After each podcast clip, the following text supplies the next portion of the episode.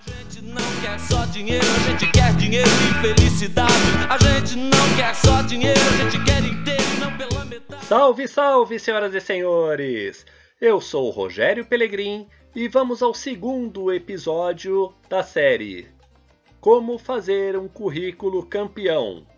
Lembrando que no episódio passado passei alguns conceitos, sendo o principal deles como você deve se vender em seu currículo, lembrou? Já nesse episódio, tratarei especificamente sobre o cabeçalho do currículo. E o que é o cabeçalho do currículo?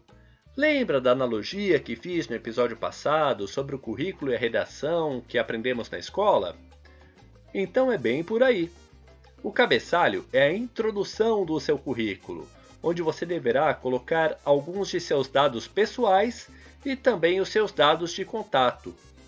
Primeira dica do Pelegrim: deixe essa área em destaque em seu currículo.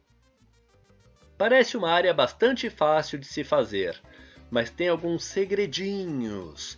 Vamos a ele. Primeiro, seu nome.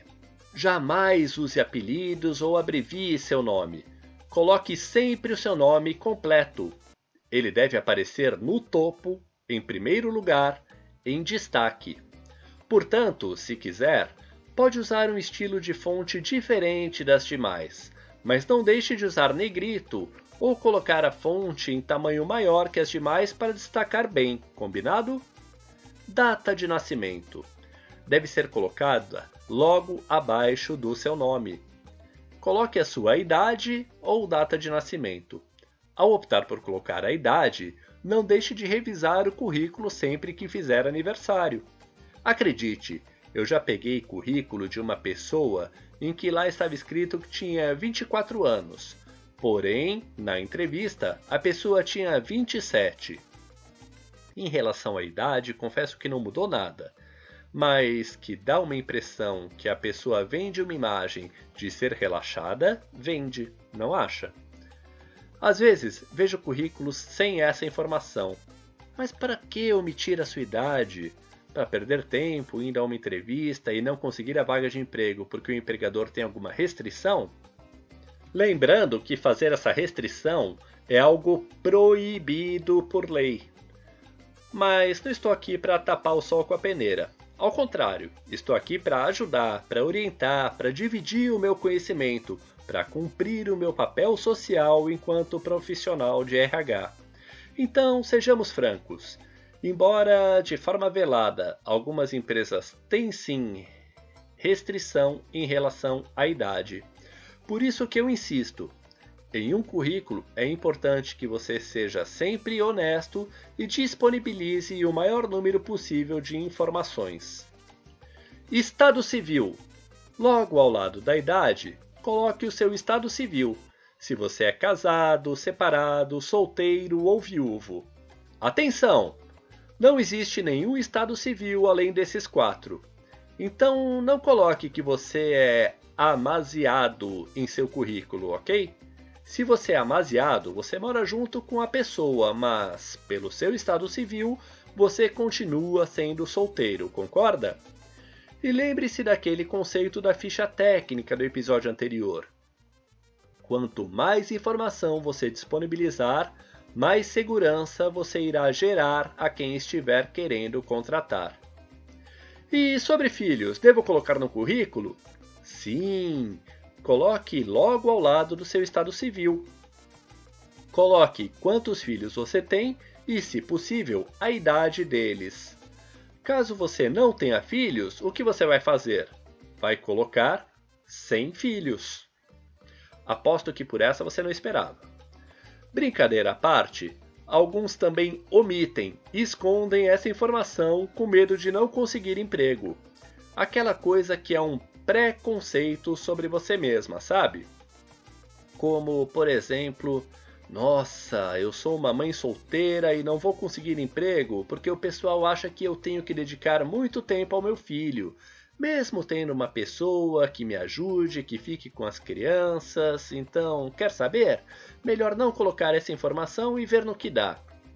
Aliás, esse assunto sobre preconceitos é um ótimo tema para um episódio à parte aqui no podcast.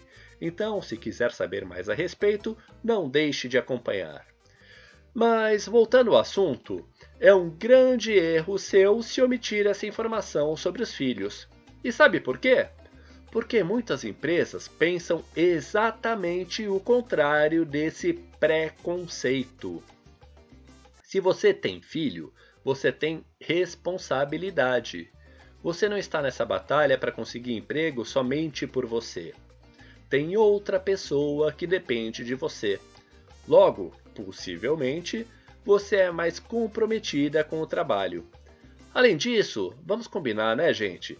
Estamos no século 21, não há mais espaço para esses pré-julgamentos bobos. E sobre o endereço, devo colocar no currículo? Vamos lá, é complicado, meu amigo, minha amiga. Nos dias de hoje, algumas pessoas ficam inseguras em colocar o endereço completo.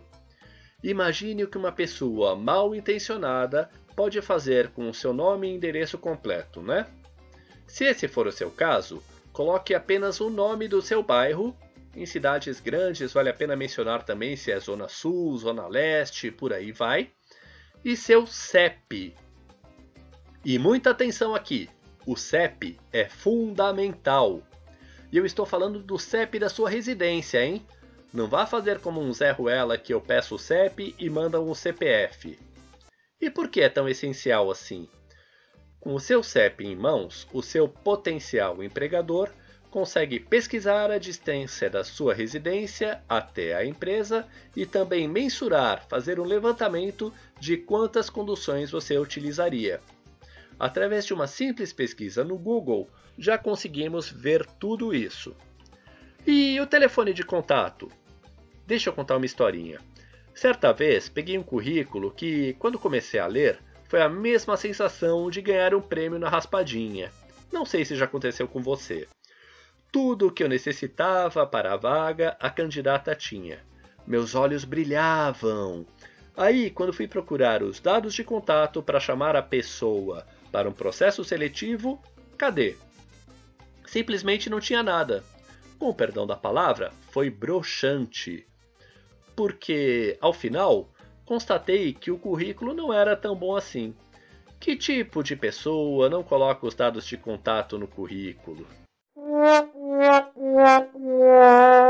Então, se tiver telefone fixo, coloque o número junto ao DDD. Coloque também o seu celular informando a operadora e, se conseguir, coloque aquele ícone do WhatsApp ao lado para que o seu eventual contratante saiba que pode te chamar no WhatsApp também. Se você puder deixar um telefone para recados, não esqueça de mencionar o nome da pessoa. Assim, se não conseguir falar contigo por algum motivo, a empresa pode deixar um recado com essa pessoa próxima. E agora eu vou falar do meu campo favorito no currículo. Um que parece bobo, mas que derruba muita gente: o e-mail. Se couber, coloque sempre o e-mail ao lado de seu telefone de contato. Mas atenção ao detalhe mais do que importante. Tenha um e-mail formal para isso. O que é um e-mail formal, Pelegrim? É aquele que tem seu nome e sobrenome e alguns numerais se o Hotmail ou Gmail, enfim, não tiverem disponibilidade daquele endereço. Nunca, mas nunca, jamais, em hipótese alguma, coloque no currículo um e-mail como gatinhaassanhada@gmail.com ou então baladeiro69@hotmail.com. Lembre-se que, entre outras coisas, a sua credibilidade também está sendo analisada. Acho que ficou bem claro, né? E o CPF? Seu CPF é uma informação bastante privada e até mesmo sigilosa. Como mencionei antes, se tem pessoas com receio de colocar o um endereço completo, imagine o estrago que uma pessoa mal intencionada faria de posse de seu nome completo, endereço, data de nascimento e CPF. Então aconselho a, agora sim, omitir essa informação. Não coloque o CPF no seu currículo em hipótese alguma, combinado? E aproveitando que alguns colegas de profissão ouvem esse podcast, deixa eu fazer um parêntese para fazer um apelo. Pessoal, exceção feita às instituições bancárias, parem com essa besteira de não contratar quem tem nome sujo. Se não dermos a oportunidade a essas pessoas, como elas irão limpar o nome, pagar as contas, etc. Vamos pensar nisso com carinho, ok? E voltando aqui, colocando nome, data de nascimento, estado civil, quantidade e idade dos filhos, se tiver, é claro, endereço, telefone e e-mail, você concluirá satisfatoriamente os seus dados pessoais e fez uma boa introdução. Porém, para demonstrar uma boa organização em seu currículo, separe essa seção das demais, mesmo que seja utilizando uma simples linha. A diagramação é uma coisa muito importante para o seu currículo também. Capriche! E no próximo episódio dessa pequena série, falarei sobre a necessidade de colocar o seu objetivo profissional em seu currículo. Você é daqueles que coloca à disposição da empresa no objetivo do seu currículo? Hum, então não perca o próximo episódio. E, como prometido, segue o primeiro número da sequência para que, ao final desses episódios, você ganhe uma avaliação gratuita de seu currículo. O número de hoje é zero. Anote aí e volte para o próximo. Sobe o som! A gente não quer só dinheiro, a gente quer dinheiro e felicidade. A gente não quer só dinheiro, a gente quer inteiro.